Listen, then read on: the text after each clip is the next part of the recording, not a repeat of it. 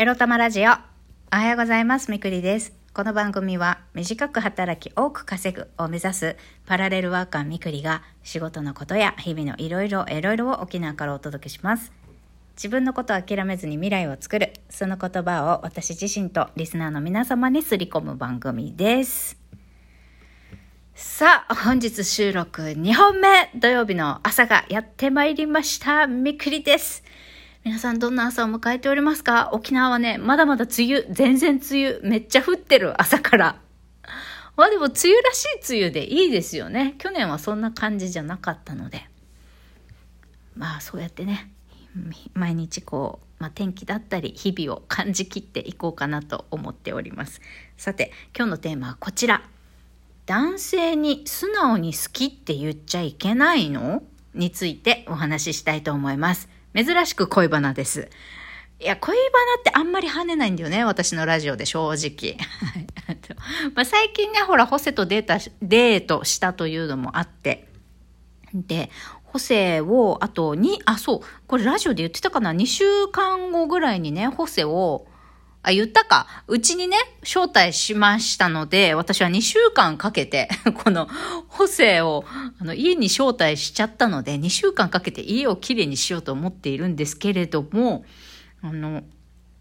この補正をね、招待するにあたり、今日のテーマなんですよ。男性にね、好きな男性に素直に好きって言っちゃいけないんですかね、女子から。重い？それって。私が今まで生きててさ、思うことなんだけど、まあ、いろんな、いろんなっていうか、何名かの男性とさ、これまで付き合ったりとかなんとかしてきたけどさ、ほらもうそろそろ結婚適齢期ですよねとか、あなた結婚したい年頃だよねみたいになってきてから、なんか、男性にね、好きとか、あなたのことが好きだから会いに来てるんだよとかっていうのって、男性にとっては、げ、こいつに惚れられたら俺、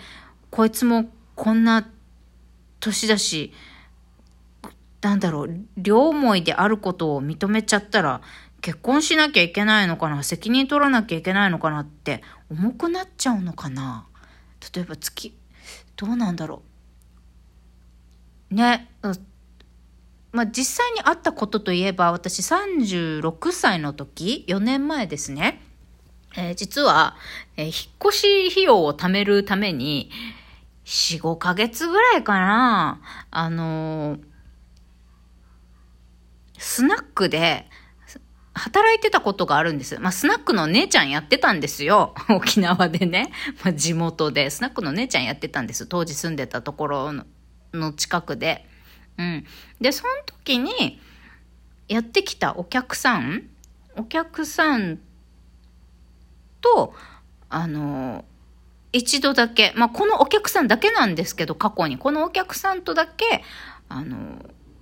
あの、プライベートな時間で、お店じゃなくて、連絡先交換して、あの、おみ、あ、そっか、お店で連絡先を交換して、こう、お店の外で一度だけ会ったことがある男性がいるんですね。で、私はその男性と初めて二人で食事に行ったその夜にまんまとお持ち帰りされて、そこからセフレ関係が始まり、で、なんかお互い好きになっちゃって、あの、交際0日で結婚しようみたいになったことがある男性がいるんですね。20歳ぐらい年上、54歳だったかな、あの時当時。私36歳、相手54歳っていう、あの年齢差のある人と結婚しようと思っていた時期があったんです。で、別にお互いなんか付き合おうとかそういう話もなく、結婚するみたいな。結婚するっていうか何だったか、うん、向こうから、君の両親にご挨拶がしたいみたいに言ったんだったかな？あ、でも一応それっぽいプロポーズもあったか。俺のために生きてほしいみたいな。まあ、はっきり結婚っていうワードは出てこなかったけどね。俺のために生きてほしいみたいな。専業主婦でいてもらって、毎日ご飯作って俺が帰ってくるの待ってほしいみたいな感じだのプロポーズだったかなもううっすら忘れてますけど。で、その時にさ、あのープロポーズされる前だったかな？ちょっと忘れたんだけど、あの、一度ね、まだ付き、なんか、付き合おうみたいな話は一度もしたことがなくって、その男性とは。で、なんかの時に、その相手の家でイチャイチャイチャイチャしている時に、こう、私は、なんだろう、その、相手にね、あなたのことが好きだからこうやって家に遊びに来て会いに来てるんだよって言ったら、なんか向こうが困ったような顔して、なんか、いやでもそんなこと言われてもみたいな。だったかな？ちょっと忘れたんだけど、で、そ、そんで、なんだよこいつと思って。あの、なんか、あ、そうそう。あのね、そのプロポーズらしきことをした後に、相手が、あの、元奥さんとまた再婚するかどうかって悩み始めたことがあったんですよね。まあ、この人、まあ、54歳なんでね、離婚歴もあって、で、奥さんが2人の子供を引き取って、東京に帰って、で、も子供たちはすでに成人しているっていう状態なんだけど、その実の息子にね、お母さんとまた結婚してほしいってお願いされちゃったんですよ。で、それで彼は、え、翡翠美久と結婚しようと思ってたのに、やっぱり前の奥さんあの、やっぱこいつの老後とか面倒見てあげないといけないかな、経済力ないしなって、私と結婚するか、元奥さんともう一回結婚するかって揺れ始めたんですよ、この人がね、男性が。で、まあそんな中で私が、あの多分、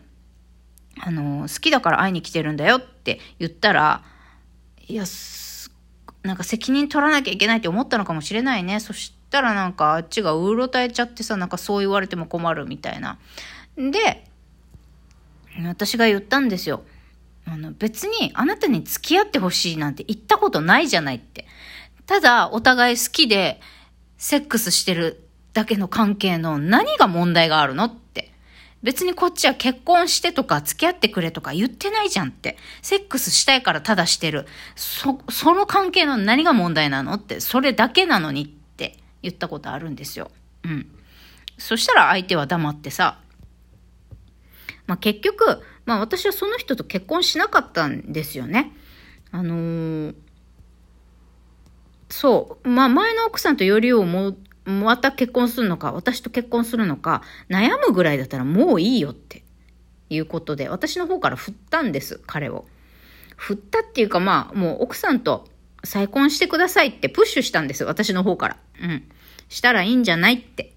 そうそう。それでまあ終わりを迎えたんですけれども、まあこの、私のこの実例で言うと、まあ関係性が微妙だからあれなんだけど、あれかな？なんか、女の人からさ、好きって言われるのって困る？重い？どうなんだろう？男性はどうなのかな、まあ、この人がさ、この言われてる男性が既婚なのか独身なのかとかさ、あの、まあ、この翡翠ミクとどういう関係性なのかとか、どれぐらい好きなのかとかさ、どういう付き合いしてるかにもよると全然思うんだけど、なんか、結婚的齢期もしくは結婚焦ってるだろうなとか、したいだろうな、年齢的に、みたいな、と思われし女性から、なんだろう、別に付き合おうとか結婚したいとかそういう話もなく、ただ好きだよってって言われるのって困る？なんか、こう、そこで俺も好きだよって言おうもんならなんかもう、じゃあ責任取ってよねって言われそうで怖くって、あの、ビビるのかな、男の人は。なんかもうそういう時代じゃないんだけどね。まあ女性もね、まだまだこう、なんだろうな、責任取ってよみたいな、あ責任取ら取らなきゃいけないのかなとか、なんかそういう変な、プレッシャーかけたりかけられたりっていうのがまだまだ男女関係の間に多いんですかね わかんないけど、だから、あの、なんでこれに悩み出してるかっていうと、その2週、まあおそらく2週間後ぐらいに、多分ホセが私の家に来るんだけど、なんだろうな。だってもうチューしてるからさ、お互い気が、気があるっていうのは明確なわけじゃん。まあ遊びの関係を持ちたいのか、真剣な交際をしたいのかはわかんないけど、まあでもね、不妊治療のこととか考えてるって、ホセ聞いてきたからさ、まあ多分、なんだろうな。いや、どうだろう。私と結婚したいまでそこまではないかもしんない。でも、好いてくれている気持ちはあると思うんだよな。プレゼント持ってきてくれたし。まあ、プレゼント物持ってきたから好きとも限らないけどさ。まあ、その、なんだろう。きっと私とホセはお互い、こう、ね、それなりに気がある間柄だとは思うんだけど、そんな時にこう、なんか、おほ、なんていうのかな。おホセの方が気持ちが強いように、今は感じてて、私もホセのこと好きだよ、みたいな。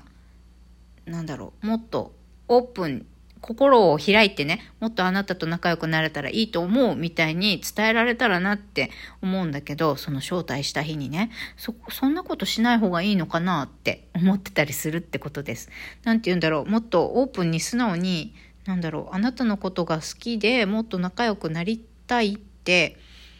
素直な気持ちを言うことは、うわ、泣きそう 泣きそう私今涙ぐんでる。なんか重いのかなみたいな。言わない方がいいのかなみたいな。